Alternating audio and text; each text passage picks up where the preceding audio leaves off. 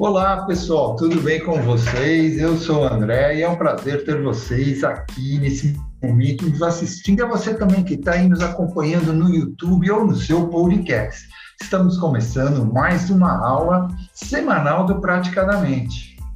E para você que está aí nos escutando ou assistindo e quer saber mais sobre um assunto polêmico, então você está na resenha certa porque o tema de hoje é hipnose e religião, onde ela se encontra.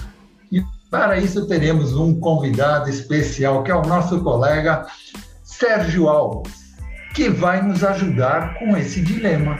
Né? Ele é psicoterapeuta com especialidade em hipnose clínica e já colaborou em várias lives e estudos dentro do Praticadamente. Mas antes de passar para o nosso convidado, só gostaria de lembrar a todos também que estamos em todas as mídias, como o WhatsApp, no Instagram, no YouTube, no Facebook e no Spotify. Sigam-o praticadamente e compartilhem. E agora eu passo a palavra para você, Sérgio. É com você. Boa noite, galera. Boa noite a quem está nos assistindo aí pelo YouTube. Boa noite para quem está nos ouvindo também aí pelo podcast. É um prazer estar aqui com vocês, nessa né? turma aqui que já me sinto em casa, né? já me sinto em casa porque participo muitas vezes aqui com vocês e é um prazer realmente estar aqui com essa galera incrível, aprendendo cada vez mais, né? Isso que é o, é o, objetivo, é aprender um com o outro, né? Legal é a apresentação aí do, André, é bom, né? a gente ouvir essas apresentações aí. Bom, Uh, eu fui indagado por uma live que eu fiz, né, sobre hipnose e religião.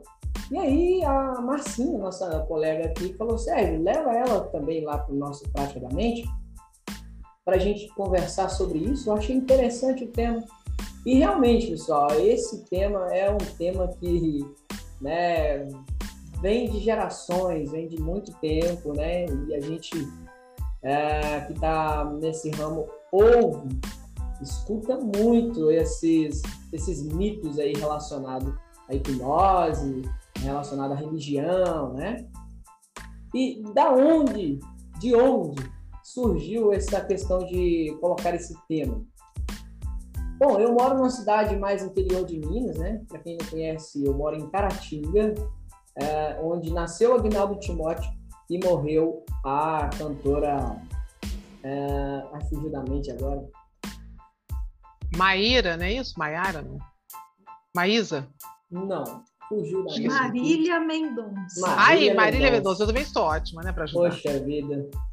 É isso mesmo. Então ficou mais fácil agora de conhecer a minha cidade. Eu falo assim: nasceu Aguinaldo Timóteo e morreu Marília Mendonça. Aí todo mundo vai saber onde que é.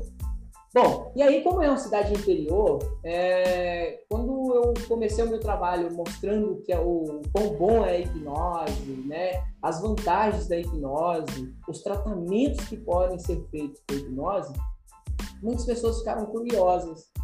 Porque, talvez por ser interior, fica muito aquela questão mística envolvida, né? Devido a histórias que contam. É, coisas que vão passando de geração para geração. E aí fica esses mitos aí rolando dentro da, da cabeça das pessoas, né? E uma cliente é, em especial me procurou, né, querendo um tratamento para fibromialgia. E ela precisa, ela precisava muito, né, desse tratamento, porém, por ser de uma, por ser de uma religião evangélica, e ela já é um pouco mais velha, ela veio com muitos mitos, muitos mitos mesmo relacionados à hipnose e à religião, né? Visto que ela já tinha tentado várias outras terapias para conseguir um êxito e não tinha conseguido. E ela fez umas pesquisas breves e, e viu que a hipnose é uma grande terapia que ajuda pessoas aí com fibromialgia. Bom, ela foi me procurou. Chegou lá, nossa, foi muito difícil quebrar os mitos que tinham na cabeça dela. Eram muitos mitos, né? E assim, não sei se ela veio um pouco mais é, fechada, vamos dizer assim, e foi bem complicado, né? Essa questão dela aceitar o tratamento com hipnose. Bom, e daí surgiu a ideia de falar, caramba, poxa vida, não, né? Vou, vou falar sobre isso, já que na minha cidade é, é, é interior e as pessoas têm muito esse mesmo, vou falar sobre isso. E aí a gente fez uma live, né? Eu e um amigo meu, padre, né? Todo mundo aqui conhece ele, né? Que está aqui no Praticamente, Padre Valdemar. Né? E aí a gente bateu um papo ali realmente sobre esse tema e foi muito legal, foi muito interessante, as pessoas se envolveram ali. E aí estamos trazendo para essa, essa galera aqui agora. Bom, pessoal, o que, que eu preparei para a gente fazer aqui? É, eu vou contar um pouquinho, assim, bem resumido da história que veio a hipnose, da onde veio, começou esses mitos aí, né? Da onde começou. E aí, durante o decorrer aqui, é, vamos trocando informações aí, né? Aqui tem muitas pessoas que são feras aí na, na hipnose, terapias, né? E a gente vai é, quebrando os mitos juntos aí, ok? Se tiver aí perguntas, o André vai lendo aí pra gente. Acho que fica melhor assim, tá, André? Pra não perder o foco. Legal? Todo mundo tranquilo? Entendendo direitinho aí, né? Aí, eu gosto de feedback, para mim ver se eu estou sendo uma comunicação legal com vocês aí. Ah, pode deixar, que se tiver pergunta, eu te, te aviso. Ok, mano. então, pessoal, ó, vamos lá. A hipnose, vamos contar a historinha aqui da hipnose, né? Para quem está nos assistindo, ouvindo, né, talvez não conhece né, a historinha da hipnose, e a gente vai comentando aqui. Se caso é, surgiu alguma dúvida aí, a gente vai comentando. É, esse termo hipnose, né, é, e a gente vai desvendar ele um pouco aí mais para frente, mas assim, a hipnose, ela surgiu, né, vamos dizer assim, é, em estudos, né, bem lá atrás, meados dos séculos lá. As verdades desde o Egito, né, a gente já via lá que já se utilizavam de métodos que uh, chegava a ter o estado hipnótico, né? Mas vamos lá pela história dentro do que eu vou trazer para vocês aqui. Começou mesmo lá no, com James Braid, né? Essa questão da, do nome, hipnose lá, né? Que ele, é, ele achava né? que a pessoa nesse estado que ela se encontrava, ela dormia. Né? Ele achava que a pessoa estava dormindo, por isso que fechava os olhos, relaxava tanto, né? E existia naquela época é, um templo né, do deus do deus é, do deus Hipnos, né? E esse deus era o deus do sono. Por a pessoa relaxar tanto e achar que ela dormia, ele ligou isso ao Hipnos, né? Que era o deus do sono, né? E o Osis que quer dizer ação, né? E aí ficou nesse, nessa questão de a ação que leva ao sono. É, é, a, é a pessoa que chega a ir ao sono através de um, uma ação. E se tornou aí o nome hipnose. Um pouco mais para frente, né, ele mesmo descobriu que a pessoa não dormia. Né?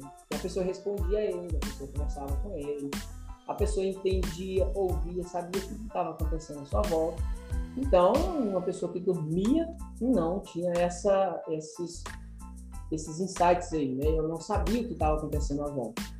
E aí, um pouco depois, ele quis mudar, né? Mas já era tarde, porque já tinha lastrado, vamos dizer assim, pela região lá da Europa fora. Legal. Então, esse foi um, a historinha do nome da hipnose, né? Esse é só para a gente passar um pouco. E eu vou ser bem breve, gente. Eu vou dar uma resumida aí, só para a gente bater um papo mais interessante aí, tá? É, e aí, dentro desse, dentro do século XIX ali, é, é, eles conseguiram entender também ali, dentro do processo que, que é a hipnose, é, e aí veio aquele nome lá meio de que nessa troca de nomes ele queria o magnetismo animal ali, né, o mesmerismo, né, e aí veio essas questões aí é, dentro do tempo, dentro do termo de, de, do Mesmer, né? Que é o, o pai aí do mesmerismo. E dentro desse, desse tempo é, que foram se percebendo né, esses, esses, essa, esses comportamentos que tem dentro do, dentro do processo hipnótico. Uh, desde a, aí, um tempo desse, nessa época mesmo, é, alguns médicos né, que tratavam ali é, histerias, né, algumas, algumas patologias ali bem mais psicológicas, né? É, foi criado lá o Manual do Diagnóstico Estatístico de Transtornos Mentais. E foi colocado lá, por exemplo, a histeria. É, é, aí, dentro desse tempo que eles foram estudando ali a, a histeria, eles foram percebendo esse processo é, que a pessoa vivenciava dentro desse, desse, dessa doença, né, de histeria ali. E aí, utilizando métodos de mesmerismo, né, e aí foram é, observando que pessoas, ah, mesmerismo, hipnose, o processo ali, foram observando que pessoas saíam, é, se livravam dessas histerias, né, e foram aumentando os estudos em relação à hipnose, né?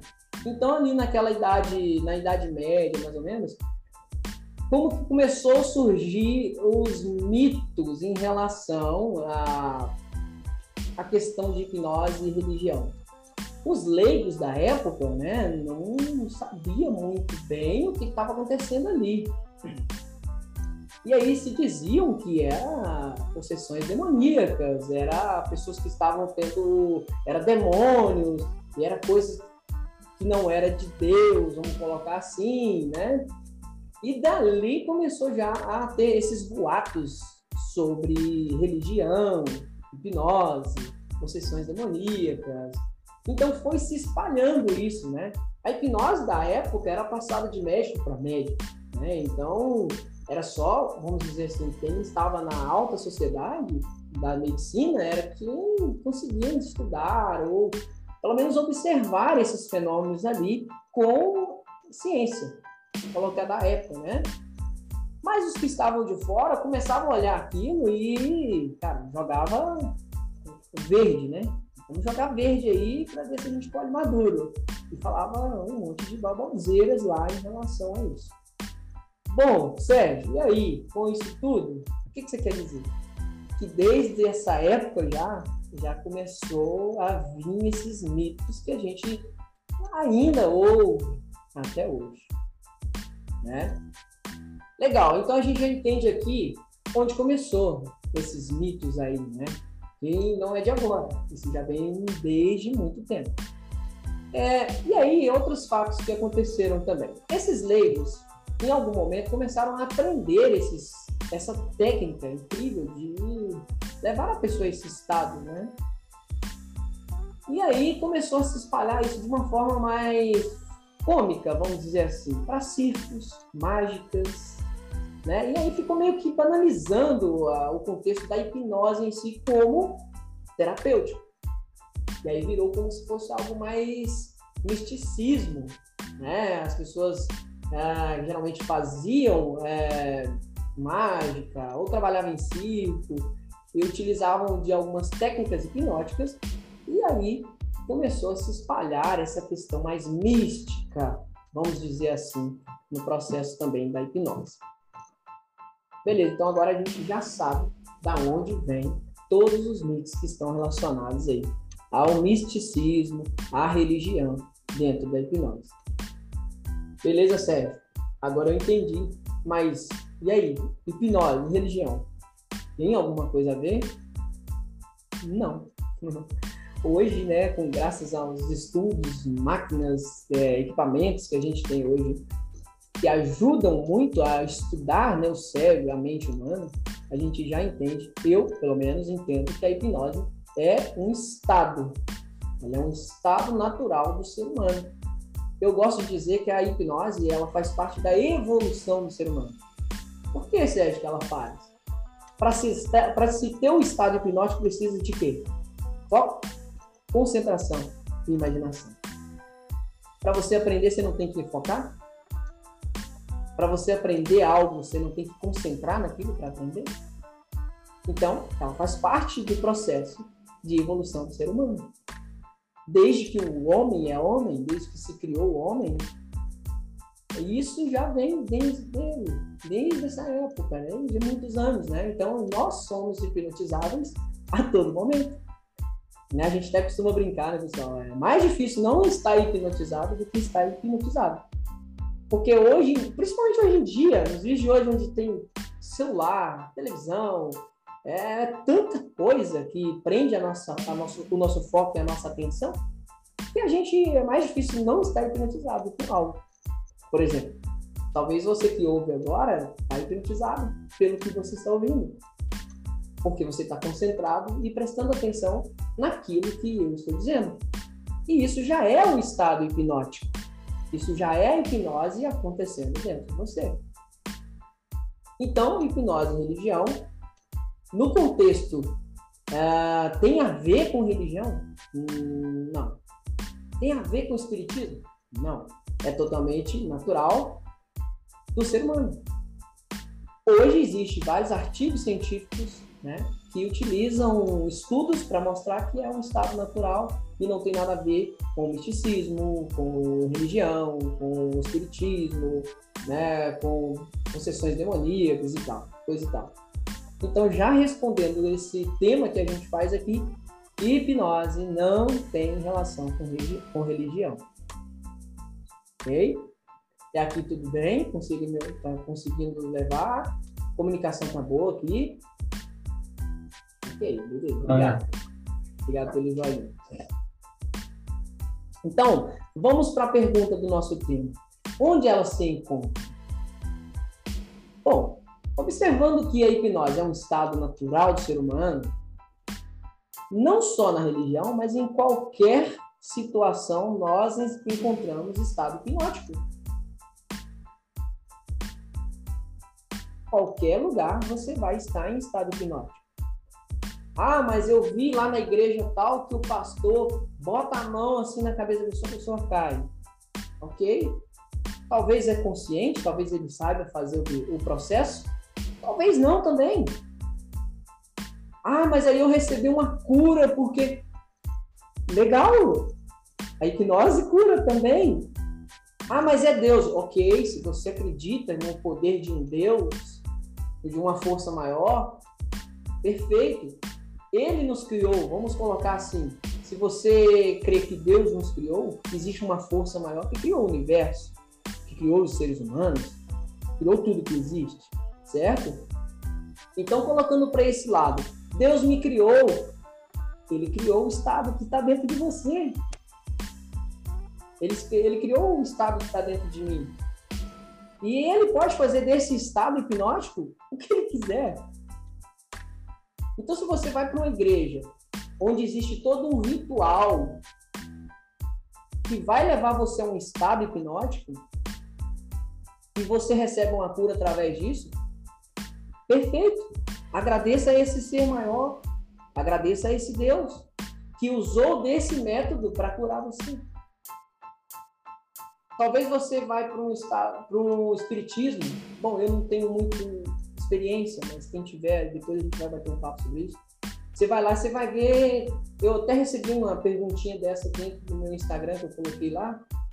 Uh, e aí mandaram, ah, mas eu vi no Espiritismo umas coisas igual da hipnose. Mais uma vez eu falo. Você vai para lá, tem um ritual, tem todo um processo que vai levar você a um estado e você vai ver o estado acontecer. Então, a hipnose é um estado onde um ser, é, que existe dentro do ser humano. Se você está no seu trabalho, está focado no seu trabalho, concentrado no seu trabalho, você já está em hipnose. Talvez você não, não faça os comportamentos que são feitos numa igreja, dentro de um street ali, né, hipnose de rua que a gente está fazendo, talvez na terapia mas você já está em hipnose, concentrado, focado tanto no trabalho, você já passou pelo processo hipnótico. E aí você chega em casa com a cabeça doendo, estressado. Por quê? Você ficou tão focado, tão concentrado naquilo que aquilo ficou dentro de você. E você chega em casa com aquilo ainda. Você ainda está em transe hipnótico. Mas a partir do momento que você senta, toma um banhozinho, dá uma aquela relaxada, aquela dor vai embora, o estado de cansaço às vezes vai até embora.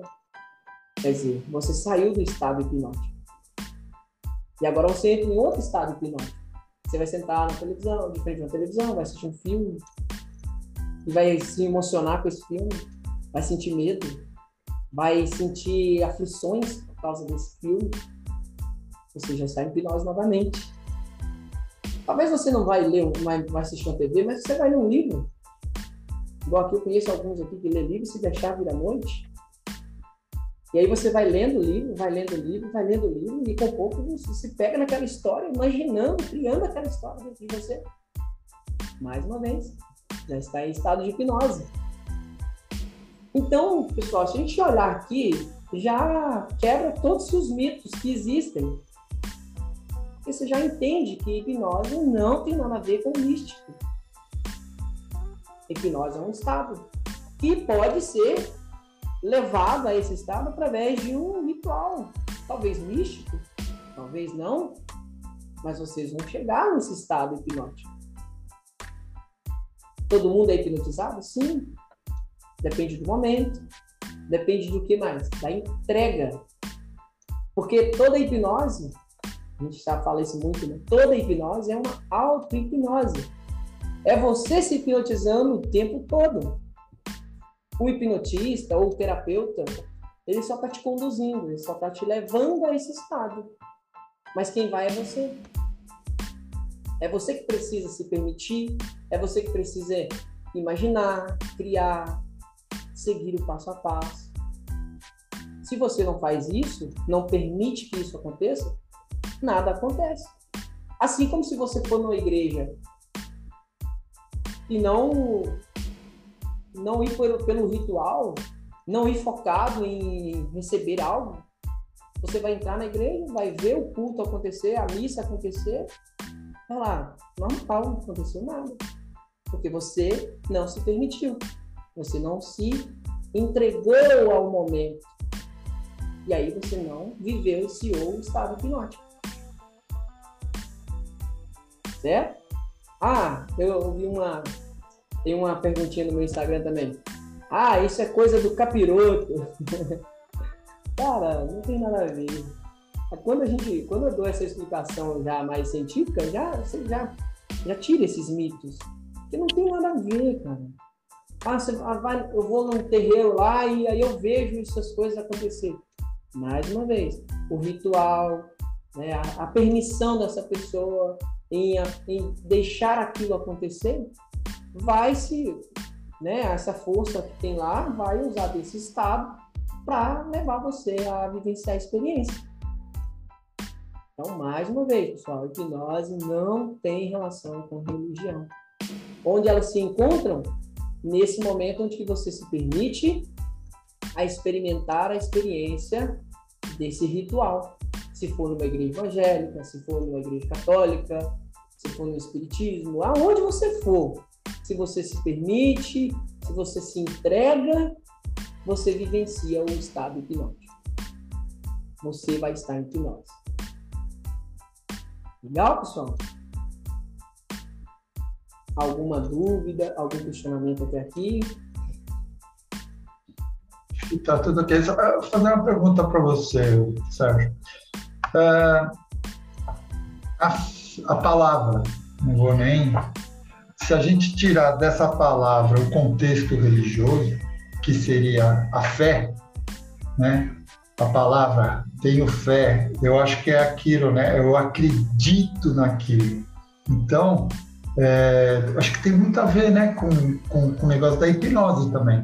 Porque há, que nem, por exemplo, você falou, que se o padre vai lá e faz alguma coisa e a pessoa vem e fala, puxa, o padre me curou, seria a mesma coisa que um hipnoterapeuta ou uma terapia que a pessoa usar a hipnose como ferramenta e o, hipno, o, o, terapeuta curar a pessoa. Então, quer dizer, a fé que ela teve naquela pessoa ajudou muito. Tirando esse contexto religioso, né?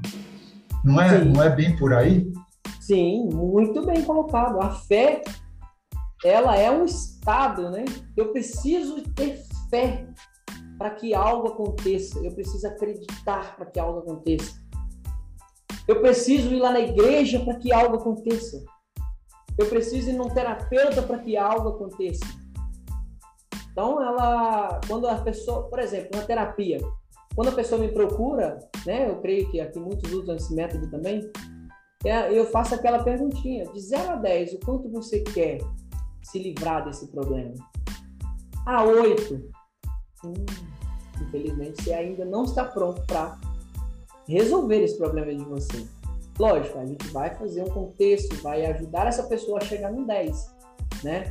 Mas se a pessoa chega de 0 a 10 quanto 11 mil, caramba, a fé dessa pessoa está tão grande que a chance da terapia dar errado é mínima possível. E eu, eu, ainda vou além. Quando ela fala comigo que é 10, é mil, ela já está curando o processo dela sozinha. Eu nem estou precisando fazer mais nada e ela já está mudando o pensamento dela, já está mudando o comportamento dela. E aí é só eu direcionando para um processo terapêutico dentro, dentro do que ela me traz. Por isso que eu gosto de trabalhar com a terapia sob medida. Né? O que a pessoa me traz, eu vou trabalhar com ela. Dentro do que ela quer e dentro da fé dela, do que ela acredita. Né? Isso já é também um processo hipnótico. Se a gente for olhar, já é um processo hipnótico da fé. É eu acreditar e imaginar que isso vai acontecer. Olha, já é hipnose. Eu acredito que Deus vai me ajudar. Como que ela está acreditando? Ela já está imaginando as coisas dando certo? Ela já está focada naquilo que ela tem que mudar? É um processo hipnótico. O contrário também funciona, né? Você imaginar aquilo errado, né? Sim. Dando errado. Sim. Aí vem o poder da nossa mente, né, gente? Cara, a hipnose é um estado tão incrível. Se, se nós pudéssemos levar essa forma de tratar para muitas pessoas e quebrando esses mitos, caramba, muitas pessoas estariam hoje melhor do que estão vivendo hoje. Hoje melhor do que estão vivendo hoje. Legal essa. Então, estariam muito melhor porque a partir do momento que a gente consegue trabalhar a mente dessa pessoa, junto com o processo terapêutico e hipnótico, o resultado é muito mais rápido, muito mais eficaz. E o melhor, né, pessoal? A gente trabalha com a hipnoterapia. É direto ao ponto, sem enrolação. A gente consegue acessar aquilo que está mais profundo, que às vezes em outras terapias vai chegar lá, vai, mas às vezes vão demorar um pouco mais ainda de para chegar ao ponto, né? E aí com o processo hipnótico é muito mais fácil e rápido. Fácil entre aspas, né? A gente fala fácil no sentido de chegar lá. Com o processo hipnótico, a gente fala, né? A, a hipnose em si, ela não é terapia. Ela não é a terapia em si ela é uma ferramenta e uma das excelentes ferramentas, das melhores. É uma ferramenta que vai acelerar, vai potencializar o resultado da terapia. Então, aquilo que talvez resolveria com X, sei lá, com seis, com seis meses, um ano. Eu já tive eh, pacientes que estavam dois anos, três anos fazendo tratamento com outras terapias, né, terapias mais tradicionais, e vieram para o meu consultório com um mês um mês e meio, tiveram resultados que nunca tiveram. Ah, eu sou melhor? Não. A técnica pode ser que seja até melhor, mas a entrega da pessoa e a hipnose junto, porque a gente vai mais profundo. A gente vai mais lá onde dói. E aí a gente vai lá, achou que está doendo? Então agora já com processo terapêutico, olha aí como que já sai de religião, sai do misticismo, a gente já vai utilizar o quê? Outras ferramentas. A psicologia, quem tiver outras ferramentas junto, vai usar essas ferramentas para ajudar essa pessoa a sair de um processo totalmente científico, pautado em estudos. Né? Então, olha, a gente já tira outros mitos em relação à hipnose. Mais alguém quer falar alguma coisa? Também, se alguém quiser fazer alguma pergunta também, pode levantar, pode botar lá os, a, a reação né, da, da mãozinha, se, se quiser. Pode, pode ficar à vontade, pode ficar à vontade para a gente ir conversando. Sérgio, vou fazer uma pergunta para você, para você e para todos os terapeutas que estão aqui. É, em relação a essa possibilidade da fé e, e a hipnose. Então, a pessoa, às vezes, ela chega no consultório, né, no seu, seu espaço, e ela vem no desespero. Como uma pessoa está ela tá procurando algo, ela, ela precisa de alguma coisa. Naquele momento, ela precisa aquilo urgentemente. E ela sabe que você é um, é um hipnoterapeuta, e, e você, a única coisa que você pode fazer naquele momento talvez seja uma sugestão uma sugestão direta para ela. Como você falou, você tem que ir direto ao ponto, sem enrolação. Eu não posso, às vezes, é, a pessoa chegar no meu consultório. É, é como se a pessoa chega no, no, meu consultório lá morrendo de dor de dente e eu vou contar primeiro uma história para ela, a história da, da, odontologia e contar sobre ética e tal. Eu preciso tirar a dor daquela, daquele paciente naquele momento eu tenho que fazer isso. Então, é, perante vocês aí, em relação à ética, vamos dizer a ética, tá? É, você poderia condenar ou julgar ou falar alguma coisa a respeito se algum hipnoterapeuta naquele momento utilizasse da hipnose, tá? para dar uma sugestão sobre fé, de alguma coisa em relação a ela, como às vezes a gente vê até nas próprias igrejas evangélicas que acontece isso, às vezes a, pessoa está procurando alguma coisa naquele momento. Então a gente às vezes condena, a gente tem um hábito de condenar, de julgar. Né? Eu não, eu não, veja bem, eu não sou, não sou evangélico nada. Mas a, o que eu quero dizer é naquele momento que ela está naquela aflição, que você precisa de alguma coisa. É, é, é o, a anestesia que você vai dar naquele momento para tirar a dor, para você poder começar a conversar com a pessoa. Então, se você der essa sugestão da fé em relação ao que está acontecendo com ela naquele momento, e você pode usar, utilizar-se de uma expressão que você vai fazer com que aquele, aquele problema, aquele demônio, aquela coisa que está ali naquele momento, para ela, na fé, na crença que ela tem naquele momento, se isso seria é, condenável ou não, no sentido de você utilizar-se desse argumento e dessa, de, desse tipo de sugestão. Queria de vocês, você principalmente. Bom, eu não vou julgar. Simples, se a pessoa está ali, está sofrendo, e você pode dar essa sugestão e ela vai entender essa sugestão e isso vai ajudá-la, por que não fazer? Não é. vejo como não, é porque na maioria das vezes a gente condena, a gente acha, pô, não deve ser feito, isso aí não, não é. Mas naquele momento, naquele momento de dor, de angústia, naquele momento que está é, a, a dor é latejante dentro da pessoa. Então, você fazer alguma coisa nesse sentido, é, vocês condenariam isso ou não? Eu posso eu falar? Queria, eu queria, eu queria que todo mundo respondesse. Eu posso falar? Opinião, é uma coisa livre. Pode, lógico. Eu vou, eu vou falar minha percepção. Se a pessoa é um terapeuta, né? Se a pessoa, eu, o que eu entendo de terapeuta, se a pessoa é um terapeuta, a pessoa quando ela chega em, no terapeuta com alguma questão o terapeuta, na, na intenção de ajudar a pessoa a resolver aquela questão dela, o terapeuta tem que trabalhar como aquela pessoa chega, com que aquela pessoa chega. O instrumento que o terapeuta trabalha é o instrumento que o cliente traz. Então, se o cliente ele vem com uma percepção de uma determinada religião ou até um ateu, ou qual a percepção que ele vier. Se ele acredita que é, é, bala de menta vai curar ele, você vai dar bala de menta, vai dizer que a bala de menta então te curou. E aqui, aí a gente lembra da passagem de que, que é muito falada, que Jesus falou, a tua fé te curou. Ele não curou ninguém. Então nós não curamos nem resolvemos problema de ninguém.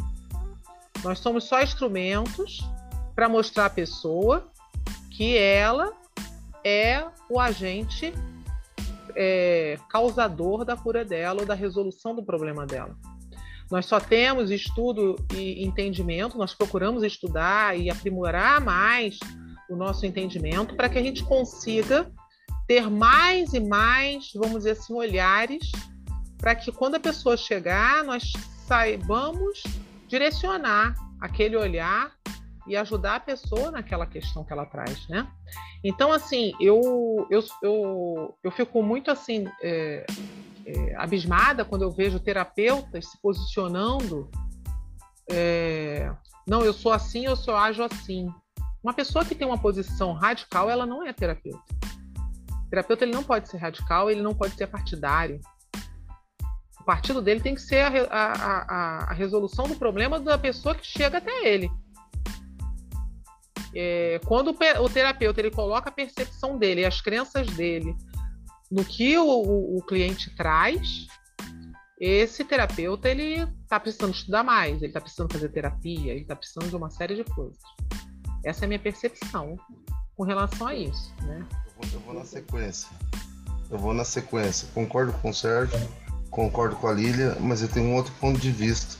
Se eu entendi a pergunta, você está falando quando o cliente chega no, no teu consultório, está diante de você, ele tem uma demanda, uma vontade, e você precisa tomar uma ação de ir para frente ou para trás, a minha resposta é depende. Aquela crença do cliente é uma crença que possui algum tipo de vício que não colabore com ela, porque você está estudando para ter esse critério, não julgamento. Então, se ela tem uma muleta e você fortalecer essa muleta, e por algum motivo depois da sessão ela perde a muleta, o seu trabalho cai por terra. Ah, você tem uma pedra de quartzo rosa e ela vai resolver a situação, né? Que pode acontecer e você faz a terapia em relação à pedra do quartzo rosa e reforça que aquela pedra vai ajudar o cliente, metaforicamente falando, né? Vai resolver e no decorrer do percurso. E se, se o cliente perde a pedra? Ela passa a acreditar na pedra e por alguma razão ela perde aquilo. Então, Orlando, é, na minha visão e na maneira como você respondeu, é, perguntou, tudo depende. Você tem que ter um, um fino trato para cuidar da, daquele cliente. Se ele precisar dessa pedra para parar de fumar e ela perde a pedra, é muito provável que ela tenha uma recaída. É claro que é metafórico e é só tô, tô explanando numa situação. O, o, o ideal, na verdade, é, é que você consiga resolver o problema sem colocar crença, né? Mas é a crença do cliente. Então, você trabalha com a crença do cliente sem reforçar, porque é do cliente, é, pertence a ele, concordando com o que a Lilian disse. É ele que se cura, é ele que se faz. Então, vale a pena reforçar, né? Porque ele muitas vezes ele cria um, um, um super ego naquela crença e acaba fazendo alguns estragos, minha percepção. Uh, deixa eu só pontuar uma coisa do, do Serginho. É, eu, eu tenho uma visão também diferente em relação à hipnose. Para mim, a hipnose ela só chegou aos dias de hoje por conta do ocultismo e do misticismo, porque ela não é aceita na ciência a ciência, na, no, no, meu entendimento, ela veio aceitar há poucos anos. E graças à ciência ter aceitado a hipnose, a gente consegue trabalhar a hipnose sem a religião. Né? É a única coisa assim que eu, que eu queria é, é, colaborar na conversa com um diálogo, tá? Depois Fica eu faço aqui. uma observação sobre esse último tema, para a gente não fugir, né? Deixa o Gilson continuar. Fechou. Tem uma sequência aí. Acho que a pergunta do Orlando deu bastante. É, eu queria saber se respondeu o que o Orlando perguntou, né? Não, claro, claro. É, é, eu quero ouvir as opiniões. É claro que eu preciso estar tá, tá sendo resolvido e estar tá sendo respondido. Muito obrigado, André. Obrigado. Eu entendi bem a sua colocação, Orlando, né, no caso. É, estamos falando de uma dor física, né? A gente chega sentindo dor. A dor física ela é imperativa, né? Precisa ser resolvida, anestesiada.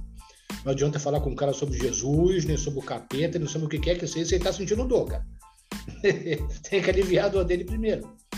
Então, se você. A melhor maneira de pegar uma carona nisso aí é dentro daquilo que ele acredita. Se isso vai fazer com que ele relaxe o suficiente para perder a dor, ótimo. Uma vez, né? Não como uma, uma, uma hipnoterapia para tratar é, dores morais. Né? Isso é diferente de dor física.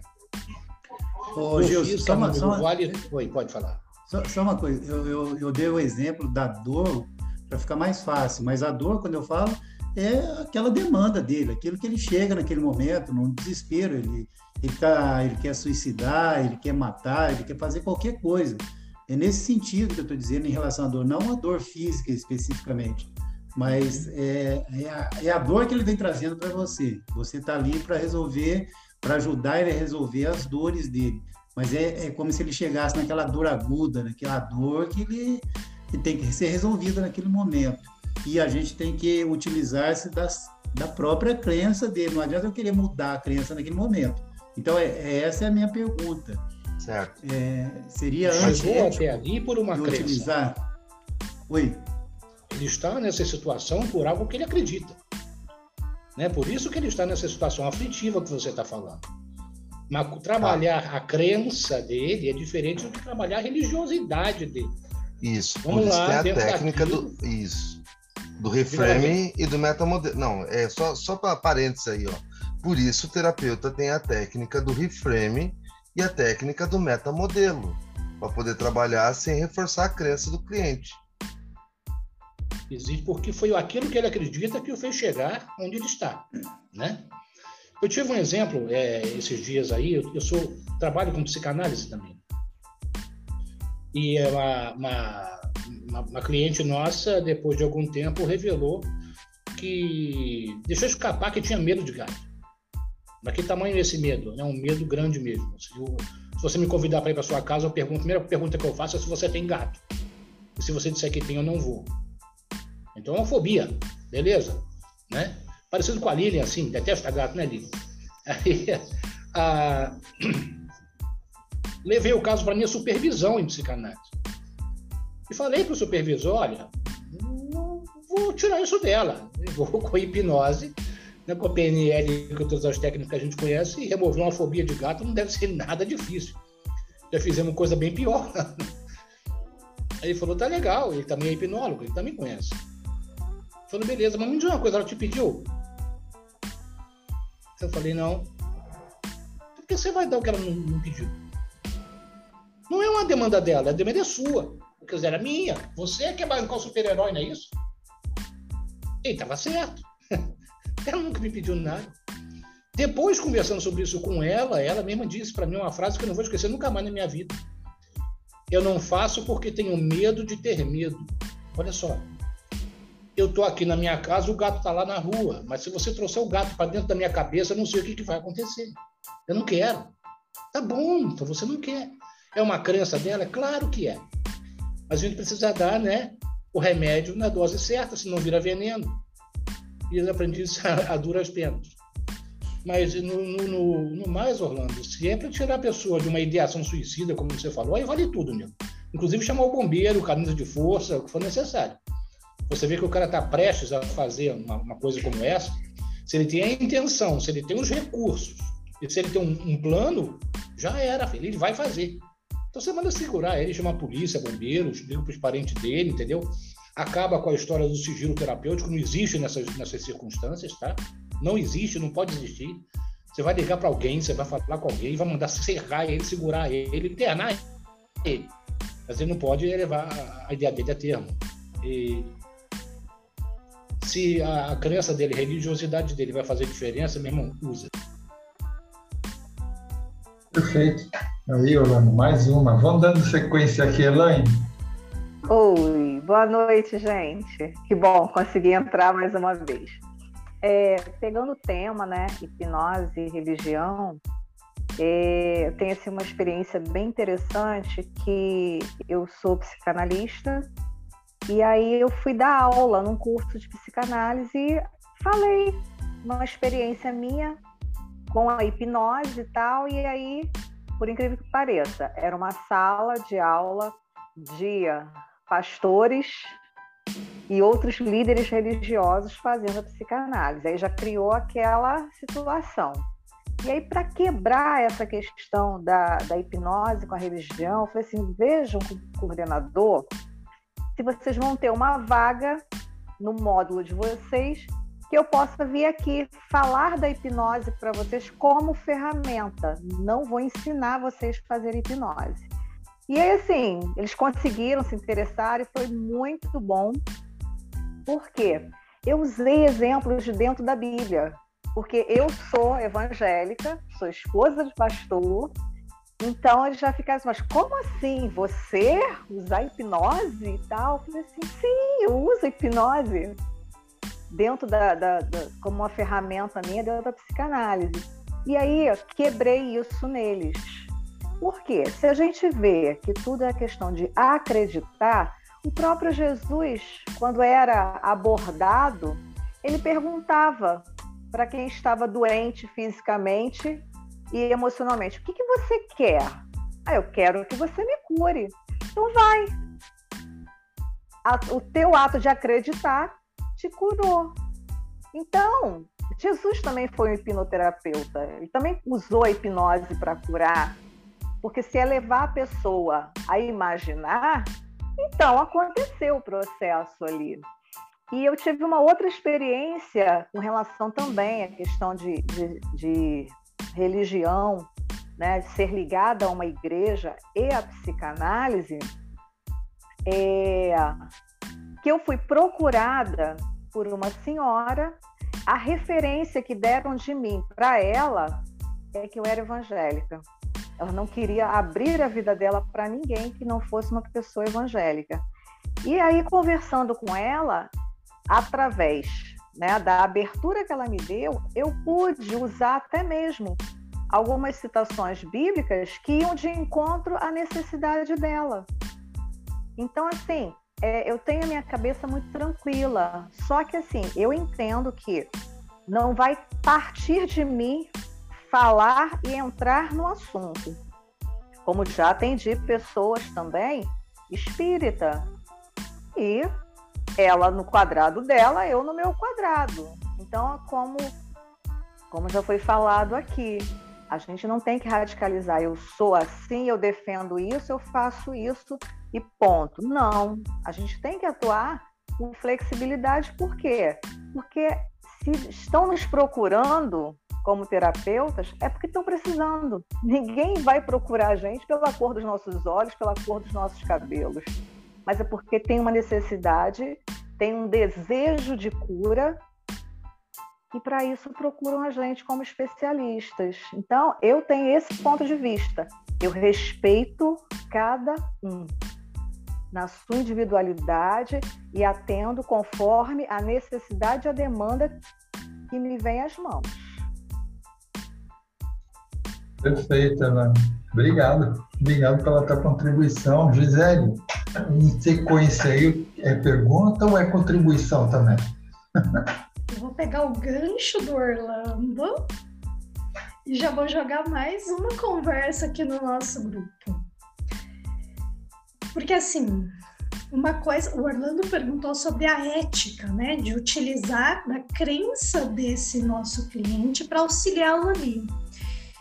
E eu acho válido, guardadas as proporções, eu acho muito válido, Orlando. Se, por exemplo, a pessoa está numa eminência, como o Gilson lindamente pontuou, né? Então é um caso de suicídio. Eu vou usar a ferramenta que eu tenho. Se eu domino um pouquinho vocês estão me ouvindo? Travou aqui para mim, tá? Beleza. Então, se eu domino aquele, aquele assunto, eu posso utilizá-lo a favor do cliente. Porém, agora eu vou jogar pimenta aqui na história. Quando vem aquele cliente que agora utiliza-se da sua crença religiosa, da sua religiosidade, para imputar a sua responsabilidade de ação na religião. Então, eu vou usar a palavra Deus aqui por ser uma, uma denominação, uma nominalização mais comum. Mas entendam dentro da religião de cada um o nome que quiser usar. Mas assim, ah, quando Deus quiser, quando Deus for fazer, quando Deus e deixa de agir. Sérgio, bora lá, nosso palestrante de hoje. Como lidar com essa situação? Boa, gostou, gostei da pimenta. Realmente, ó. É, antes um pouquinho. Pelo que eu entendi do Orlando, seria algo mais imediato. Né? O cliente chegou ali e falou, então, peraí, o que tiver na minha, na minha frente aqui, se é para usar o contexto da religião dele ou qualquer coisa que ele acredita, cara, nada me impede de fazer isso para ajudá-lo. Feito isso, ajudei, lógico, agora já vem outros contextos, aí eu já vou explicar mais situações. Mas de imediato, é um extintor que eu estou apagando fogo ali. Né? Beleza. E aí a pessoa vem e colocou que dê na quando Deus quiser. Peraí. Deus quiser? Você acha que Deus não quer que você esteja bem? Você acha que essa força maior te criou para sofrer? Pronto, duas perguntinhas que já desconstrói tudo que talvez a pessoa já traz. Se esse Deus, essa força maior que você acredita, você acha que ele quer que você sofra como você está sofrendo? Provavelmente a pessoa vai falar que não, cara. Pronto. Então começa a agir. E aí já vem, lógico, um contexto que a gente também. Como a, a Elaine falou aqui, e eu ouvia isso muito do meu, do meu professor, flexibilidade. Cara. Nós, terapeutas, nós estamos sentados aqui de frente a uma pessoa, um ser humano. Então eu não posso ser duro de a ponto de colocar o que eu acho na vida dele. Eu sou flexível, eu tenho que moldar conforme o que ele necessita para que eu possa ajudar ele. Trouxe a, a ideia de que ah, quando Deus quiser eu vou sair disso. Eu vou contextualizar, eu vou ensinar, eu vou mostrá-lo que Deus, ou uma força maior, né, a gente coloca assim para no geral, ele quer que você esteja bem, mas e você? quais atitudes, quais pensamentos, quais comportamentos que você tem ou que você age para que isso transforme a sua vida. Nós, como terapeutas, alguém aqui falou e eu vou levar isso também, nós só conduzimos, pessoal. Nós só mostramos caminhos. Agora, quem vai é a pessoa. Não é quando Deus quer. Deus quer. Mas olha só, tem esse caminho, tem esse caminho, tem esse caminho, qual que você escolhe? Eu não posso julgá-lo, eu não posso condená-lo, porque ele está colocando culpa em. É, querendo que Deus resolva o problema dele. Porque PNL, né? É o comportamento que ele está tendo no momento, ele acha que é o melhor. Então eu vou mostrá-lo vários outros caminhos para que ele perceba que não é Deus, e sim ele agir e Deus abençoar. Legal assim? O jeito que eu coloquei? Vai lá, Gi. Eu já tive alguns casos, né, de, de estar em contato com pessoas que diziam assim, não, eu não preciso, inclusive de médico, não é só não terapia, tá? Eu não preciso ir ao médico porque Deus vai me curar. É, e isso, Elaine, atribuir a Deus ou a outra sua responsabilidade.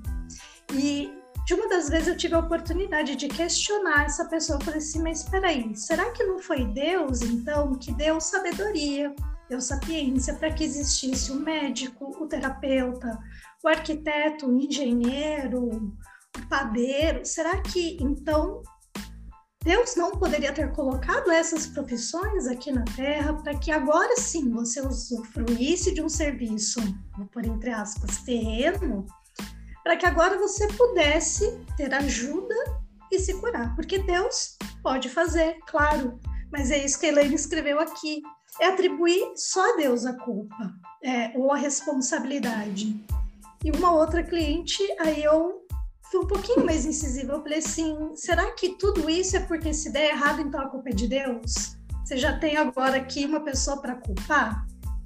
E essa pessoa se assustou. Eu falei assim: então, pensa e reflete sobre isso.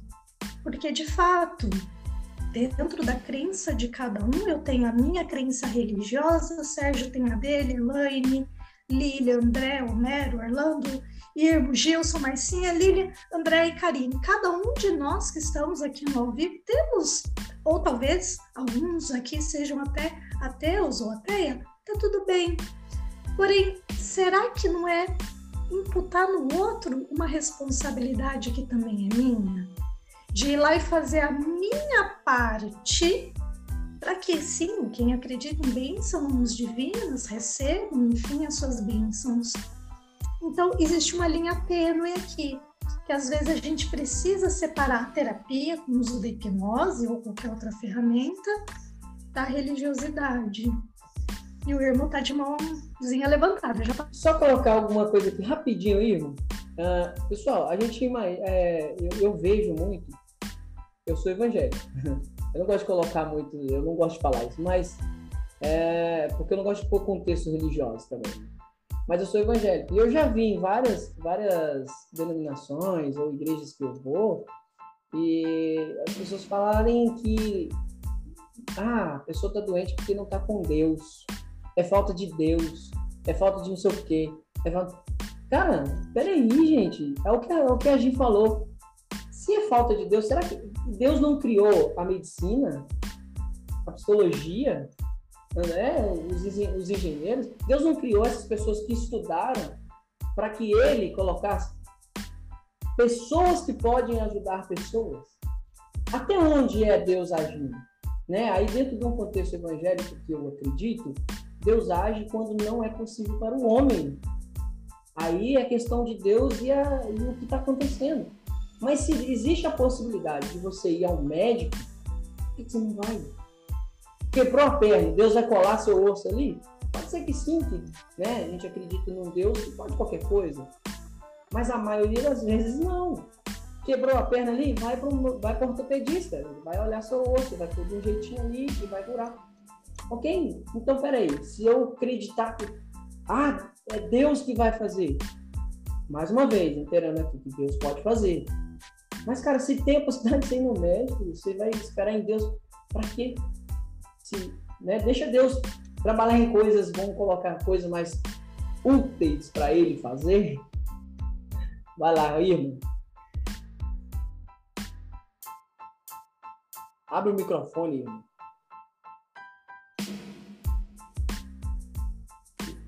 Bom, primeiramente, boa noite a todos. É um prazer estar aqui participando com vocês, né? É...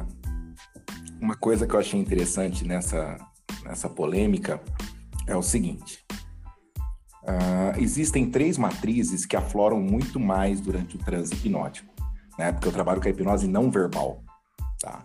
que é assim, desde 2016 eu não trabalho só com a não verbal. E das três matrizes que mais afloram, né, a matriz religiosa, a matriz familiar e a matriz sexual. Dessas três matrizes, elas sempre estão interligadas, pelo menos duas estão interligadas, né? Matriz sexual e matriz familiar, matriz familiar, matriz religiosa, matriz religiosa, matriz sexual, sexual, com todas, assim, sempre você vai ver duas, né? Uh, e isso é muito batido, inclusive, pelo professor Antônio Carreiro no curso dele. Né? Então, assim, quando você entra no campo da religião, você está mexendo num arquétipo, numa arquétipo, numa matriz que gera arquétipos muito fortes e que causa uma resistência brutal, né? Então, ou você não entra nisso, ou se for entrar, vai ter que entrar na crença da pessoa. Porque se você for contra isso, acabou o processo. Né? A matriz sexual a mesma coisa e a matriz, a matriz familiar a mesma coisa. Então, são pontos que são pilares tão fortes na, na personalidade que a gente chama de cláusula pétrea. Né? Uh, se você entrar nisso é, de uma maneira que a pessoa não concorde, acabou todo o processo terapêutico. Então, a matriz religiosa é, falar em religiosidade dentro de uma pessoa que tem uma matriz religiosa mais fechada, é complicadíssimo. Né? Uh, eu não entro em nada disso. Eu pergunto qual a religião da pessoa por educação, mas eu não trabalho com religião. E deixo bem claro isso. Né? Eu não trabalho aqui com religião. Eu vou colocar músicas de A a Zinco aqui. Eu vou colocar desde música evangélica a música de candomblé, porque eu quero saber as reações do seu corpo a essas músicas. Eu não quero saber o que você pensa a respeito dela. O que você pensa, para mim, tudo bem. Só que eu quero ver a musculatura do seu corpo reagindo a determinados sons e a determinados tipos de música. É isso que eu tô vendo durante o seu transe. Então, para mim, eu não vou, eu não quero interferir em nada a respeito do que você é e como você interage com a sua fé. O que eu quero saber é a resposta muscular que você está tendo em determinadas músicas. Só isso. E paro por aí. Porque o que acontece? É... A crença, né? Quando você está mexendo nesse, nessa matriz, ela é complicada. Assim, é a matriz, no Brasil, por exemplo, a matriz religiosa é a católica por mais que você fale que você é de qualquer outra religião, você pratica o Natal, né? Você participa do Natal, com as festas, você participa da Páscoa, você participa é, do feriado de Corpus Christi, querendo ou não, você se beneficia do feriado. Então, por mais que você fale ateu, no Brasil é assim, ateu graças a Deus, porque Deus é o pilar do Brasil. É o Brasil é um país católico. Né? A gente comemora festas cristãs. É diferente se você estivesse no, na, no Oriente Médio, as festas que você ia comemorar seriam festas muçulmanas. Então você, mesmo não tendo uma religião, você ia falar lá. Né? Porque lá a religião dominante, assim, que você vai participar das festas e tudo mais, desde que você cresceu, vai ser uma muçulmana. E assim por diante. Então, mexer na crença que está assim, incutida na pessoa independente da pessoa ser ateu, ser evangélico, ser católico, ser espírita, é um ponto que eu não faço. Não entro nesse campo de jeito nenhum.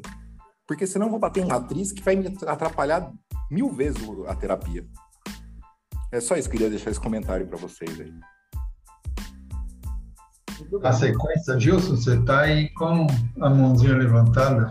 Faz a pergunta aí para o nosso palestrante. É, já estou quase com cãibra aqui. Não, é, é mais um comentário, né? É, existem as demandas do terapeuta. Essas atrapalham mais do que qualquer coisa. Se ele tocar num afeto seu como terapeuta, não tem terapia. Não tem jeito. Então você pode ter as suas convicções, quaisquer que sejam, mas é, vestiu né, a persona do terapeuta, acabou. Eu tive a oportunidade de acontecer isso. Veio um, um cliente que, é, durante a anamnese, foi revelado que ele era budista. Eu não fazia a menor ideia do que era ser um budista. Né? Terminado aquele atendimento, eu saí correndo para procurar o que, que era ser um budista, o que, que esses caras acreditam, o que, que eles valorizam, né? para poder atender de um jeito melhor. Né? Atender a pessoa, não, não sei como ele pensa, é difícil, né? E assim pode, você pode ser perfeitamente evangélico e bater na, na sua cadeira um travesti, agora o que, é que acontece? É, como disse Jung, né? Uma alma humana tocando outra alma humana, é só isso. Não podemos esquecer a humanidade nossa e dele. Agora, naquele instante ali, sentadinho naquela cadeira olhando para você, diante de você, a única coisa que importa é ele. Ele precisa ser o centro das nossas atenções absoluta. Nossas crenças, nossas demandas, nossas dificuldades têm que ficar de lado. Temos todo o direito de achar que é demais, demais para nós é, é, algumas tarefas. Não consigo fazer isso eu sou um evangélico, acertou aqui na minha cadeira um cara que é um satanista, não vou, não dá, não cruza, não, não bate. Irmão, dá licença, eu sinto muito, vou encaminhar você para um colega é, mais especializado que eu para atender você. Pronto, tira o time e acabou a história. Não dá vergonha para ninguém, não. Acontece com psicanalistas, acontece com hipnoterapeutas, com PNE, com qualquer coisa, né? Essa era a contribuição aí que eu acho que, não sei se foi uma contribuição, né? talvez os colegas possam também debater a respeito, a fim de a gente chegar a um senso comum. Foi ótimo, foi ótima sua colocação. Cara, eu, na minha opinião, dentro desse contexto, pessoal, onde envolve religião, é, como o Irmo falou, não entre nele, cara. Entrou dentro do meu consultório, a gente está fazendo, olha, ah, mas você é evangélico? Aqui eu não sou nada. Aqui eu sou simplesmente um terapeuta que quer conduzir você a uma melhora. Por exemplo, aconteceu essa semana. Eu atendendo uma senhora, ela falou alguma coisa relacionada ao Bolsonaro. Ah, desculpa, você é Bolsonaro, né? Eu falei, não, aqui eu não sou político nenhum. Aqui eu sou seu terapeuta e quero ajudar você a sair da onde você está. Pronto. Eu falo pior, Sérgio. Hum. Eu falo assim, ó, eu não sou homem e nem sou mulher. Eu sou terapeuta. É isso mesmo. Nada gente... que você disser vai me escandalizar, fique tranquilo. Temos que ser neutros, né, nesse sentido, de que, como você falou aí, cara, vem uma pessoa que fala sobre budismo, sei lá, outra coisa que você não conhece, cara, pesquisa um pouco sobre o que, tem, o que, que envolve isso, mas no final das contas, você vai tratar pessoa, emocional.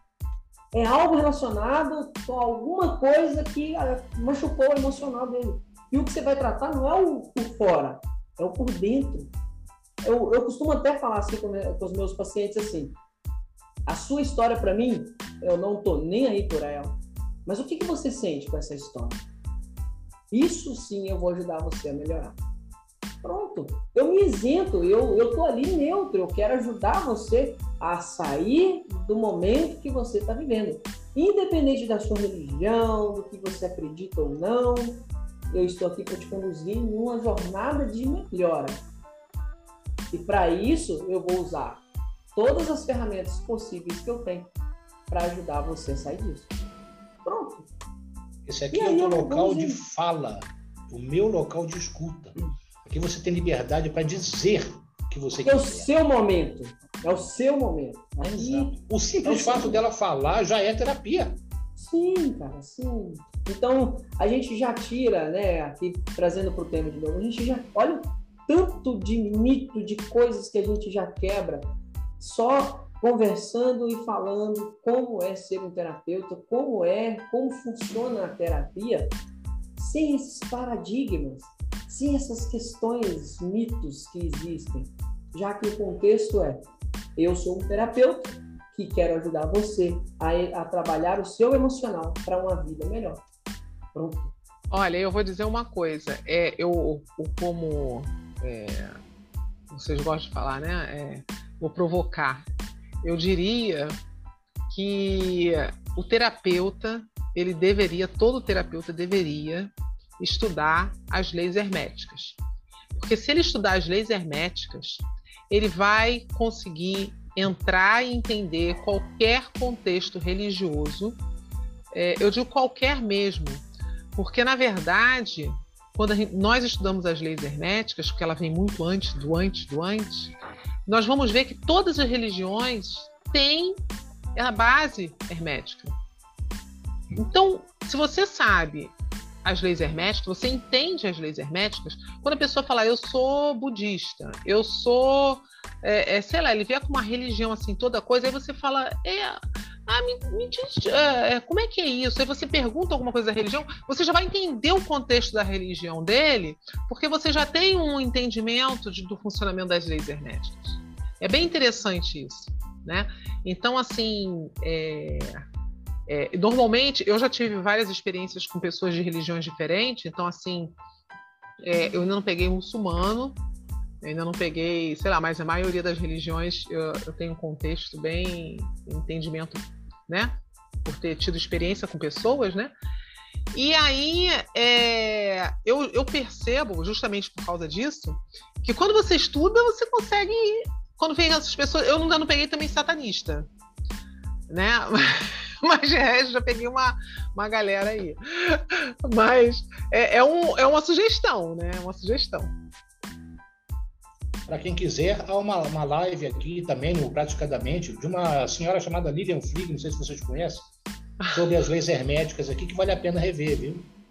Ah, sim. Verdade.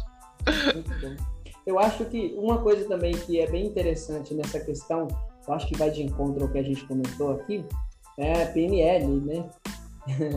também Porque, cara, a gente para de julgar as pessoas. Né? Tá dentro do contexto da lei hermética também, né? Você entender que o comportamento, você entender qual a intenção, você entender que por trás disso tudo tem uma intenção ali, e aí você começar a, a, a desenvolver uma terapia, a entender o que está acontecendo de fato, caramba, cara, você não precisa de religião, você não precisa de nada em relação a misticismos. Você só vai mostrar para aquela pessoa aquilo que realmente ela está sentindo e os caminhos que ela tem. Né? Você vai deixar de julgar o contexto que ela vive, as coisas, e trazer para ela mesma o caminho que ela precisa para achar cura que já está dentro dela. Né? A gente está até comentando no início aqui que os problemas são a nossa mente que cria, mas as soluções também estão dentro dela. Então, qual é o papel do terapeuta? Mostrar as soluções que já estão dentro dela. Legal que ela tem uma intenção e a intenção é boa, sempre boa. Não é? Por que, que não dá certo? Por que, que ela sofre? Isso é outra história. É sempre positiva a intenção. Não é? Então é a gente só trabalhar isso de uma forma mais, é, como falaram, pessoa para pessoa, né? ser humano para ser humano. Uhum. Legal.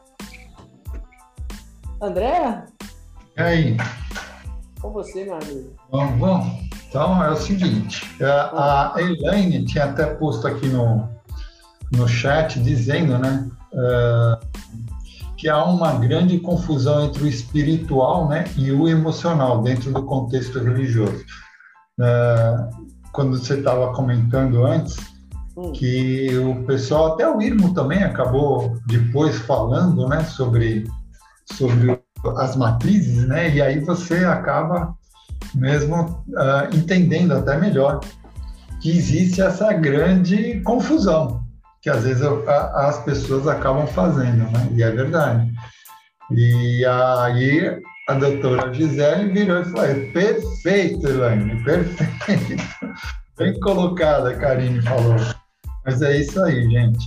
Uh, Sérgio, você tem mais alguma colocação a fazer? Sim. Dentro do tema aqui, acho que a gente já conversou legal, né? Já deu para esclarecer bastante coisa. Perfeito. Finalizo. Ok, eu só queria então é, pedir para você botar suas redes sociais aí, falar sobre as suas redes sociais, para a gente poder finalizar então aqui a nossa a resenha de hoje, a nossa aula de hoje. Bate Beleza. Então, pessoal, você que escuta né, o podcast, você que está no, no YouTube assistindo, o meu arroba é Sérgio Alves Terapeuta, tanto Instagram, TikTok, Vai lá, segue. Lá tem bastante conteúdo que a gente coloca lá com é, de ajudas, dicas, entretenimento, né? Hipnotizando pessoas aí, as pessoas vendo como é legal passar pelo processo. Depoimentos de clientes que fizeram o processo comigo lá e, graças a Deus, tiveram aí um resultado legal. É, e aí tem um curso meu também, pessoal. Olha só que legal curso Hipnose Descomplicada, né?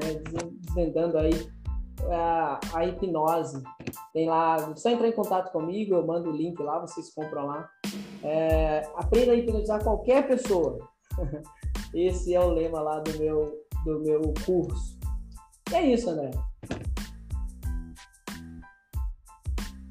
Aí, perfeito, legal. Então, pessoal, uh, para quem está aí nos escutando, nos ouvindo, estamos encerrando mais uma aula em forma de resenha, debate, discussão aqui. Espero que vocês tenham gostado e agradecemos então ao nosso convidado de hoje, Sérgio Alves, a todos que estão aqui presentes, a você que está aí nos ouvindo no Spotify e a você que está nos, uh, nos assistindo no YouTube já deu seu like? Então dê aí seu like para colaborar para o canal do Praticadamente crescer cada vez mais e essas informações vão atingir mais e mais pessoas, tá? Então, lembrando a todos também que entrem no nosso Instagram do Praticadamente para receberem os comunicados de, das nossas próximas resenhas que vamos ter por aí, tá? Então, vamos nos despedindo e a gente se vê na nossa próxima aula do Praticadamente. Até lá, pessoal!